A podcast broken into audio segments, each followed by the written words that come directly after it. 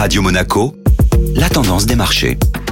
Radio Monaco, la tendance des marchés avec Société Générale Private Banking. Bonjour Delphine Michalet. Bonjour Benjamin. Le fonds spéculatif Archegos a vendu massivement des positions actions qu'il détenait, mettant à mal tout le secteur financier. Oui, Archegos Capital Management avait acheté, avec un effet de levier important, des actions de sociétés comme le groupe internet chinois Baidu ou encore Viacom, un groupe de médias américains. Suite à la baisse de certains de ces titres, Archegos a été forcé de liquider ses positions pour plus de 20 milliards de dollars. Cette vente d'actions en bloc, inhabituelle par son ampleur, a entraîné la chute de près de 30% des actions Viacom vendredi dernier. Certains établissements financiers pourraient être impactés par ces ventes massives.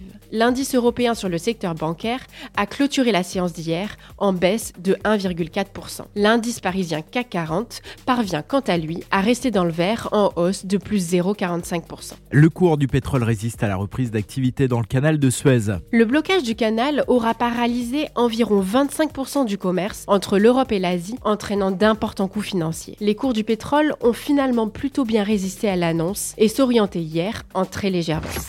Société Générale Private Banking Monaco vous a présenté la tendance des marchés.